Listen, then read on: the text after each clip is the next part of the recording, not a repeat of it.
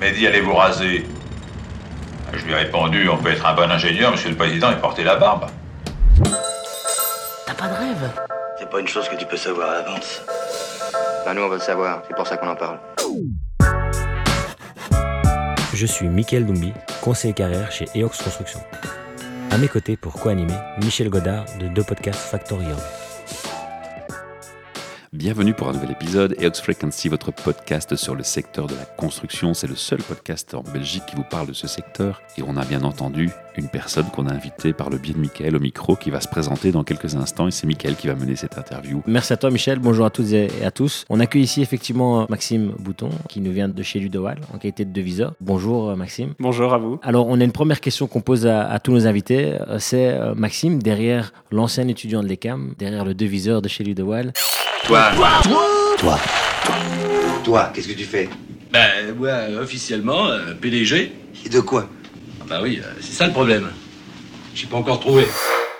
Je suis Maxime, donc bonjour à tout le monde, bonjour aux éditeurs et à vous de m'avoir euh, reçu. Je suis ancien étudiant de l'ECAM et travaille actuellement chez Louis de Waal en tant qu'ingénieur études de prix ou deviseur, euh, c'est à peu près la même chose. Alors Maxime, on va rentrer dans le vif du sujet directement. Comment es-tu arrivé à cette fonction-là? Comment es-tu rentré dans le secteur de la construction? Pour le secteur de la construction, tout est un peu par hasard. De base, je comptais plus faire des études en chimie, mais euh, via euh, mon père qui travaillait, en tout cas chez Caterpillar, voilà pour les citer, m'a justement dit, bah voilà, je pense que tu pourrais faire un stage dans l'industrie, etc. pendant mes études encore. euh, et euh, c'est un milieu qui m'a beaucoup plu, le milieu de l'industrie. Et puis de fil en aiguille, j'aimais beaucoup les sciences, etc. Donc plutôt que de me spécialiser, je me suis dit, bah voilà, j'avais entendu parler de l'ECAM et euh, je me suis dit, bah, ça a l'air sympa, il y a pas mal de choses possibles. Et quelle orientation alors tu, tu- tu as pu prendre euh, à l'ECAM Mais de base, l'ECAM a une formation générale, que ce soit en construction, électromécanique, etc. Donc on a vraiment des cours généraux dans tous les domaines. C'est justement avec la perception que j'avais de ces cours que je me suis rendu compte, ah bah tiens, le secteur de la construction m'intéresse beaucoup. J'avais vraiment un, un feeling particulier avec euh, ces cours. Quel était ce lien que tu as pu définir avec le secteur? Qu'est-ce qui t'a attiré? Le côté très réaliste et terre à terre, justement. Il y a beaucoup plus de facilité à visualiser les choses que l'on peut voir. Donc vraiment, euh, je veux dire, comparer ça à l'électricité, etc. Il y a des choses qu'on peut ressentir, qu'on peut expliquer, mais qu'on ne voit pas forcément. Et j'ai besoin de cette réalité. Je trouve que ça me fascine et justement, euh, ça me rassure aussi. Quelle est la description de votre métier et de votre fonction? Parce que c'est encore un peu flou pour moi. De manière générale, pour un peu montrer toute la vie d'un projet, donc un client va arriver avec un projet en disant voilà, des plans, on va contacter un architecte, des bureaux d'études, dans le cas classique en tout cas, et dire voici mon projet, pouvez-vous m'aider à le chiffrer, etc., pour pouvoir avoir cette visualisation d'un budget et du projet. Et donc là, il va arriver en nous donnant son cahier des charges, son maîtrise, son projet en fait, et c'est à nous après d'étudier tous les documents qui nous transmet pour pouvoir étudier le projet, lui donner des avis aussi, bien évidemment. Ça va de la cohérence, pas seulement au coût, c'est aussi par rapport à la cohérence. Oui, tout à fait. Donc c'est justement là qu'on a des échanges. On va dire, ben voilà, vous avez prévu ceci, mais c'est en contradiction avec ce que vous aviez prévu à tel ou tel endroit. Donc on a vraiment un complément d'études à lui donner aussi, un avis technique qui va permettre aussi de faire évoluer le projet pour après bah, passer à un contrat et pouvoir euh, passer à la réalisation vraiment du projet. Donc c'est pas qu'une analyse des coûts, c'est une réelle expertise sur la cohérence du projet, l'ensemble, la cohésion de l'ensemble, et ensuite on y ajoute cet aspect tarif, prix, pour voir si fait. ça tient la route aussi sur le plan budgétaire. Oui, tout à fait. Quand tu as commencé tes études, est-ce que tu savais déjà que tu allais faire deviseur Oh non. et, et comment tu es arrivé justement euh, En fait, De Waal a un système un peu de De Waal Academy, comme euh, une directrice aimait l'appeler. Et en fait, il demande à ce qu'on fasse un stage d'entrée, donc quand on rentre, même si c'est en tant que technicien de chantier, etc., de passer jusqu'à six mois, entre trois et six mois euh, dans la société au service de vie, pour d'une part connaître tout le service études, donc connaître les gens avec qui on va travailler, qu'on va devoir recontacter, parce qu'une fois que le projet passe de l'étude au chantier, il y a toute une phase de transition durant laquelle les deux services vont se côtoyer régulièrement pour pouvoir lancer toute la machine. Et de fil en aiguille, en fait, via ce petit stage que j'ai trouvé très intéressant, je me suis dit que finalement, c'était peut-être quelque chose d'assez sympa parce que durant les CAM, donc on a le droit de faire euh, deux stages que j'ai réalisés sur chantier. Pour moi, je ne voyais que le chantier. Et puis finalement, je suis tombé dans une équipe qui était euh, très conviviale, euh, très humaine et avec qui je m'entendais très bien, vraiment dans le début de ma carrière chez The Wall. Et puis un attrait très important, je pense, dans le devis, c'est qu'un chantier va durer entre deux et trois ans, donc toujours dans la même équipe, dans le même projet, alors qu'un devis va durer en moyenne, on va dire, trois semaines. Donc ça veut dire que toutes les trois semaines, on peut aussi changer de projet, avoir de nouveaux projets, de nouvelles envies. Je vais faire une petite parenthèse parce que tu viens de dire quelque chose qui est très très très important. Or, EOX Frequency se veut un peu porteur d'un message vers les jeunes qui s'orientent dans le secteur. Tu viens de déclarer quelque chose qui moi me touche directement. J'ai expliqué en offline que j'avais fait une réorientation de carrière à mon niveau aussi. Ce que j'ai remarqué, c'est que ma passion, ma nouvelle passion, elle est née avant tout d'une équipe où il y avait cette ambiance de partage, de cohésion d'équipe, une bonne ambiance entre les gens. L'humain est au centre avec des fortes valeurs de partage, d'équité, de volonté d'aider l'autre. Cette recette-là, elle fait naître des passions. Et dans ce que j'entends, corrige-moi si je me trompe, c'est ce que tu es en train de nous dire. Ta passion, un peu, elle est née de cette manière-là. Oui, tout à fait. On corrobore un message très important pour les gens en entreprise. Quand vous voyez des jeunes arriver dans vos équipes, vous avez un rôle clé dès le départ. Et, par rapport à, ton stage, euh, on reviendra hein, par rapport à, ta fonction au sein de Ludwig, mais par rapport à ton stage chez CIT Blaton, sur chantier, quels sont les éléments qui justement ne t'ont pas attiré dans une fonction de chantier? Est-ce que c'est l'aspect, l'attrait humain ou bien c'est d'autres choses? Non, c'est pas du tout que ça ne m'a pas attiré, c'est juste que c'est donc quelque chose que j'ai découvert, que j'ai beaucoup aimé, euh, que ce soit mon stage en troisième chez Blaton ou en cinquième chez Valence. Les deux m'ont beaucoup plu, c'est pour ça que j'étais même persuadé de faire. De continuer dans cette voie-là. C'est bien ça, de dire voilà, je, on va le dire comme ça, mais je tire mes six mois et puis après, je pars sur chantier. Mais pas du tout, j'ai trouvé un nouvel attrait qui n'est pas mis en avant durant les études en fait. C'est dommage. Très dommage. Et justement, il y a peu d'informations au niveau des étudiants sur ce métier. Mais donc, c'est pas que je n'aimais pas le chantier, parce que j'adore ça. Et donc, même... pas mis au courant au final. Euh, c'est bien ça. Voilà. Et donc, si ça se trouve, si tu avais fait ton stage chez CT Blaton Valence dans le service de vie, peut-être que bah, directement, tu aurais su que bah, le devis était fait pour toi, et donc du coup, tu aurais pu. Euh, peut-être, oui, en premier choix. En premier choix et non pas. Ok, parfait. Mais c'est assez intéressant et c'est une des problématiques aussi euh, qu'on relève parce qu'on a, on a eu pas mal d'étudiants, hein, rappelle-toi euh, Michel, euh, ici à notre micro, qui nous disaient qu'effectivement il y avait ce manque de, j'allais dire de réalisme, mais, mais ce manque d'information par rapport aux études que je fais. Aux réalités du terrain. Aux, réalités du terrain. Ok, je fais ces études-ci, mais vers quelle fonction elles m'amènent?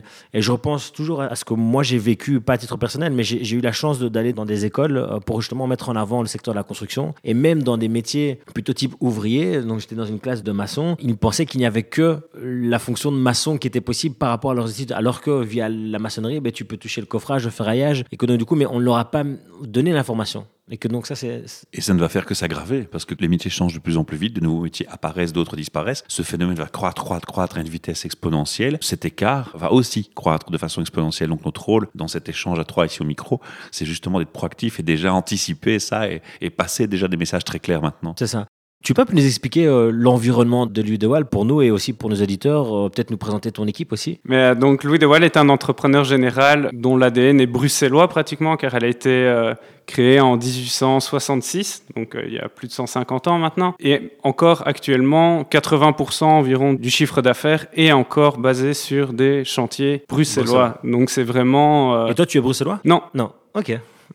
tu nous viens d'où? Je suis né en France, mais je suis venu il y a très longtemps, justement pour le travail de mon père. Ah, voilà. En Belgique. Donc tu es belge de cœur, on va dire ça comme ça. C'est bien ça.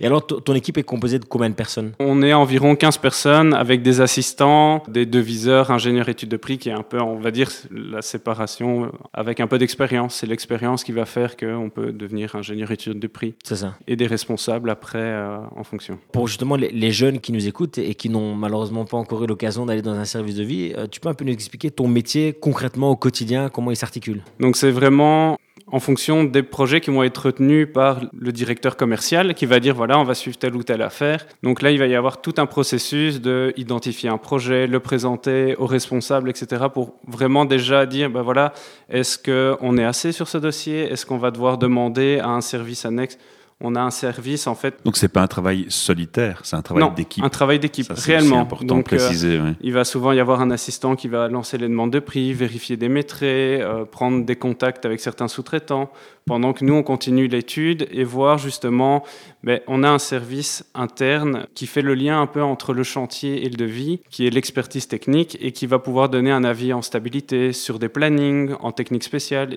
pour déjà varianter ou donner des points d'attention justement. Est-ce que pour autant vous, faites des inputs aussi? Par exemple, il y a une, société, qui, une start-up qui est créée récemment, moi j'aime beaucoup, c'est Shape. hein, ils détectent les fuites d'eau avec des, des compteurs spécifiques. C'est des choses qui peuvent être intégrées facilement dans le bâtiment et dans la construction. Des choses nouvelles comme ça arrivent sur le marché, mais vous n'êtes pas forcément toujours au courant. Est-ce que quand quelqu'un vient avec un projet ou l'entreprise vient avec un projet, vous pouvez mettre un input en disant écoutez, bon, c'est pas dans, ce que vous demandez, mais sachez que cela existe. Et là, on va rejoindre le thème aussi de la transition, de l'environnement, des préoccupations environnementales. Donc ça, ça va être plus souvent d'un point de vue pour des projets en privé ou alors ce qu'on appelle un bow team ou design and build, donc euh, où là un- quelqu'un va venir avec une demande, donc je veux des bureaux, je veux 15 000 mètres carrés de plateau, proposez-moi quelque chose, on va sélectionner un bureau d'architecture. Là, on va vraiment pouvoir modeler le projet pour Vous-même. voilà, c'est ça, pour que vraiment la réalisation soit ce que la personne voulait. Donc il y a deux approches du travail en gros. C'est bien ça. Parce que pour le moment, voilà, il y a des lois au niveau du marché public, il y a des réglementations qui font que souvent les variantes ne sont pas possibles au stade vraiment de l'adjudication. Après, on pourrait dire, ben voilà, vous nous avez proposé ceci, on a des pistes d'économie, on a ceci et cela, mais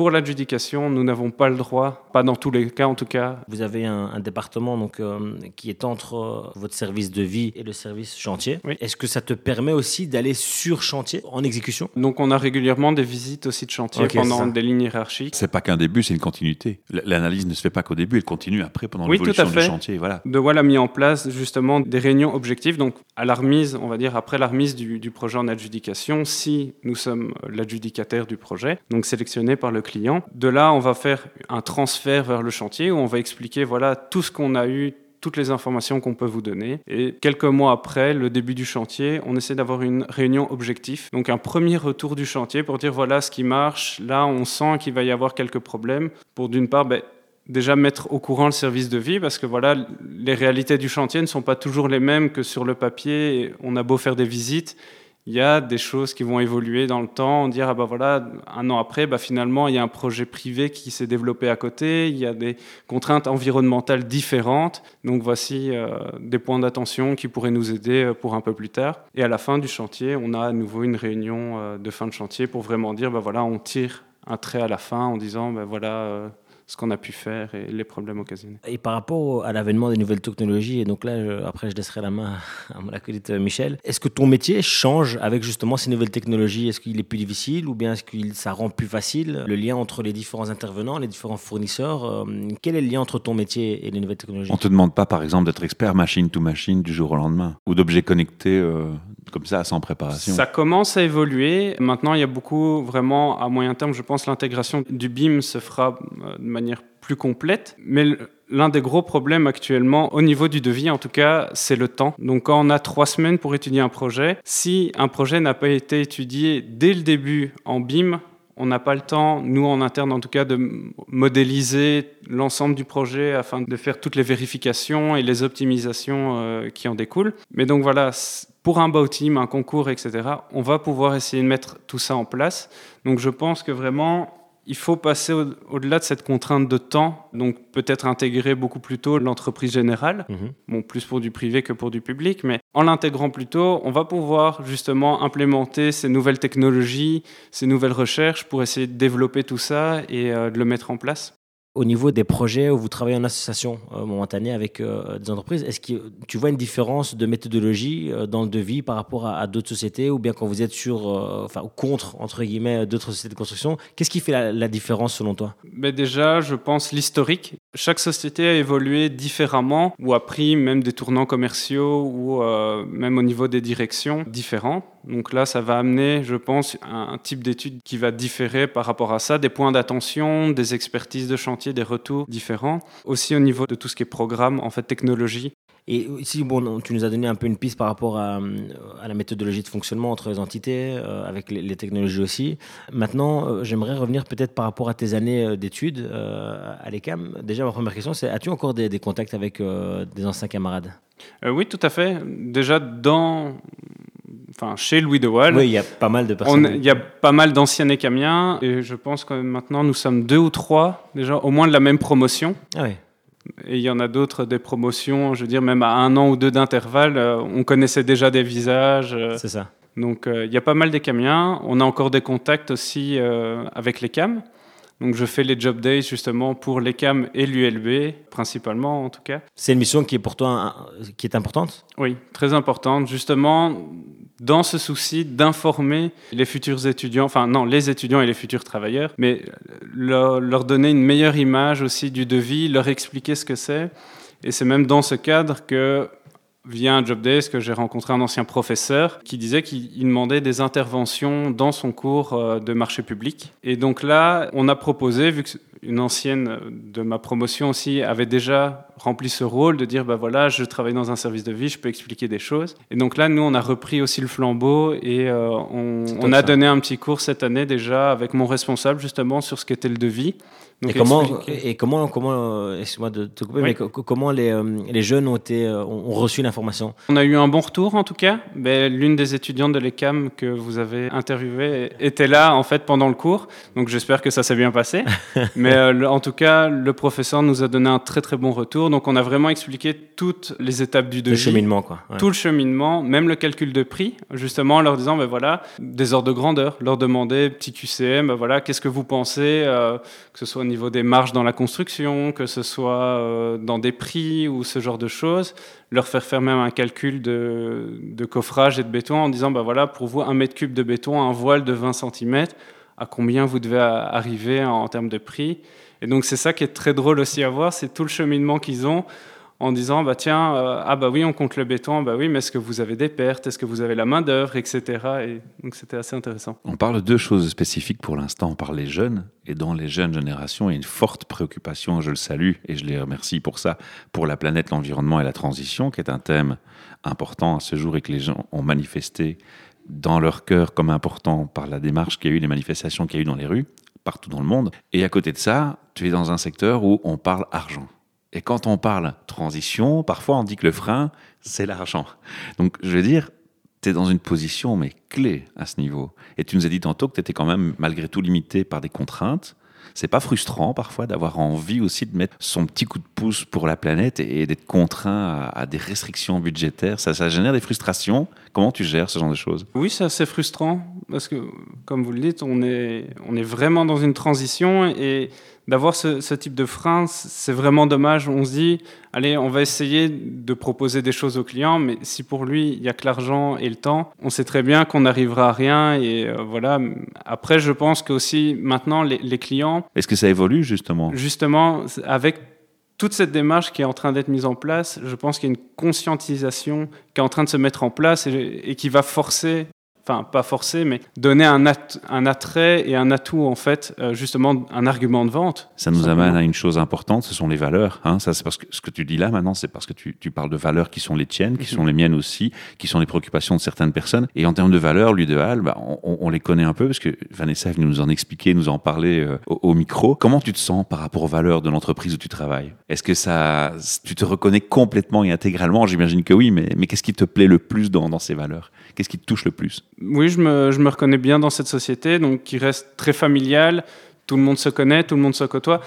C'est une société qui, a, qui, est déjà quand même assez grande, vu qu'on a environ 250 employés, moitié employés, ouvrier, moitié ouvriers. Ouais. Donc les ouvriers, j'en connais une partie. J'ai travaillé un peu sur chantier pour De Waal, justement, euh, où ils avaient besoin de, de, personnes. Je me suis dévoué, je dis, bah voilà, moi, ça m'intéresse aussi de passer neuf mois sur chantier. C'est un plus pour ton métier au quotidien? Oui, tout à fait. Ça donne une certaine notion de temps. Et puis même, on connaît aussi les gens de chantier, donc quand on a des, des questions, etc. Donc, côté inverse de la De Waal Academy en disant, venez chez nous, allez chez eux aussi, c'est toujours aussi chouette. Donc la valeur phare pour toi La convivialité. Convivialité, ouais.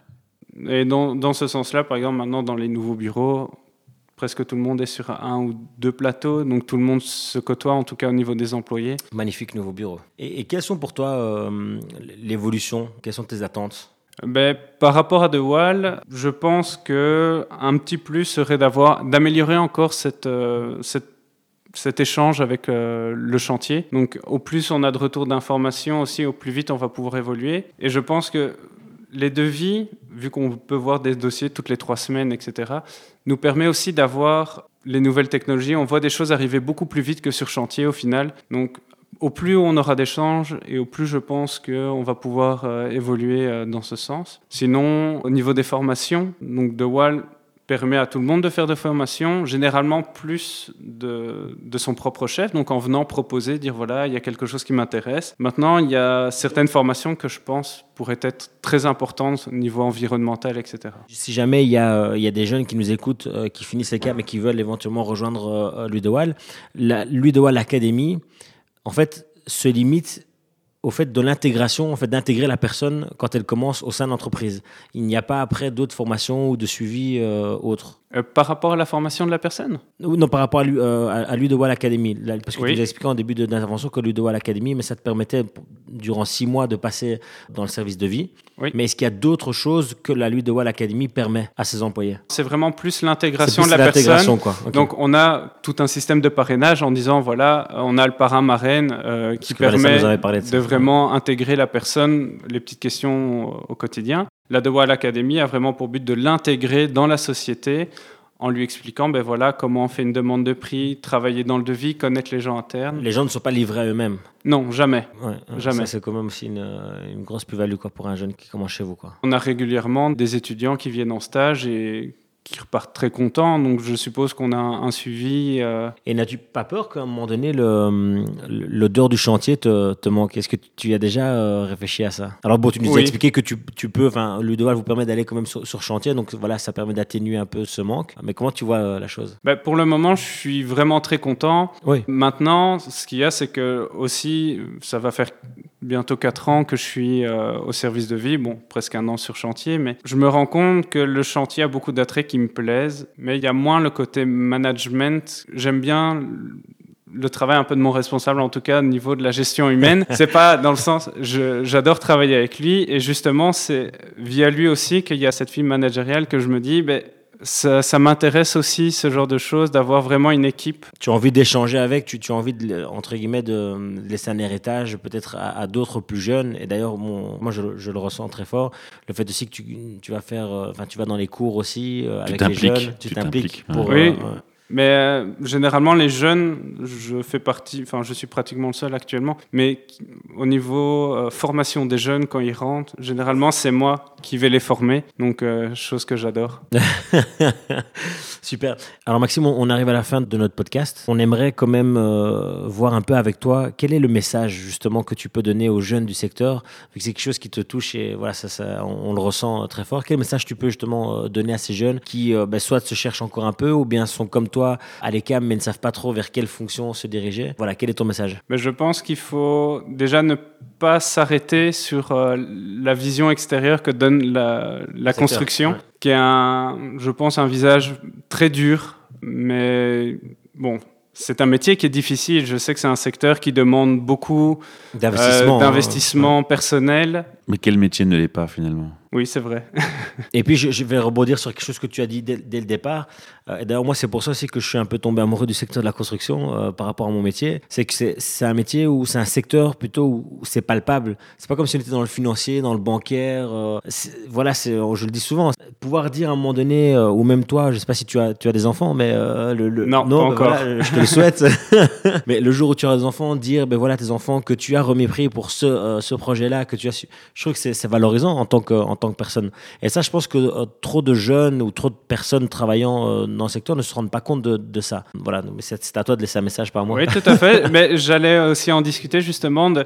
C'est un métier hyper passionnant, hyper prenant, et le fait de pouvoir voir la finalité, mais quand on arrive devant un bâtiment, qu'on a pu chiffrer ou qu'on voit, c'est vraiment incroyable. On a vraiment une, une sensation qui est, qui est indescriptible. utile, on se dit, Ouais. ben voilà, c'est, on, a, on a participé à, à ce grand projet, on a amené un peu notre pierre à l'édifice. Mais donc voilà, je pense que c'est très important de, de garder ça à l'esprit. Mais après, c'est aussi un secteur qui évolue. On dit toujours, voilà, c'est un secteur qui est très figé. Oui, il y a une certaine résistance au changement. Peut-être que les anciennes générations, des fois, sont un peu plus réfractaires. Mais justement, avec ces nouvelles générations, je pense qu'on va pouvoir évoluer de plus en plus vite et intégrer des choses beaucoup plus rapidement. Donc, beaucoup de métiers vont se créer. Il faut pas garder les quelques métiers qu'on a en tête. Et euh, justement, il y a, de la main-d'œuvre aussi, enfin, très spécialisée. Il y, a il y a de la ferronnerie, il y a des choses comme ça. Des choses qu'on oublie souvent, comme vous disiez. Il n'y a pas que le maçon sur chantier. Il y a énormément. Et en plus, allez, avec des, des projets privés, etc., des gens veulent des choses qui sortent de l'ordinaire de plus en plus, avoir le truc qui fait que leur bâtiment, c'est le leur, c'est Ouais. pas quelque chose qu'on voit partout. Mais justement, c'est à ce moment-là que euh, il faut mettre en avant toutes ses capacités et, et ses possibilités. Et c'était un, un très beau message hein, parce que on arrive juste à temps, nous, avec EOX Frequency, pour cette mission d'informer les gens sur ces nouveaux métiers, sur partager ses connaissances. Ça va être notre rôle essentiel et ça, c'est une idée qu'on doit à Mickaël. Et coup de chapeau à lui, hein, un petit coucou. Non, non. Petite flatterie euh, bien méritée, je pense. Moi, moi, J'avais euh, moi, peut-être une, une dernière question pour revenir euh, à l'intitulé de ton poste. Parce que d'une entreprise à une autre, ça change. Alors, on, a, on voit des deviseurs, deviseurs maîtreurs, ici ingénieur études de prix. Est-ce que tu peux peut-être juste nous, nous dire s'il y a des, vraiment des grandes différences entre, entre ces trois intitulés? Ou bien est-ce que c'est vraiment propre à une entreprise? Je pense que c'est propre à une entreprise, mais le travail reste le même Le de même. manière générale. Donc euh, c'est plus au niveau de la job description qu'il faut regarder. Mais voilà, un deviseur, souvent en tout cas, va être la personne qui va calculer le prix. Nous, on a fait cette distinction justement entre deviseur et ingénieur études de prix pour ne pas mettre un deviseur junior ou senior. Ouais. On trouvait ça plus sympa aussi d'avoir juste cette différence. Ouais, c'est très bonne. Donc voilà. Ok. Super, interview très inspirante en tout cas. Merci pour ce partage de passion et d'enthousiasme. Merci Ouais. beaucoup à Merci vous de toi, m'avoir reçu. Au plaisir. Merci. Et bonne chance pour la suite. Merci.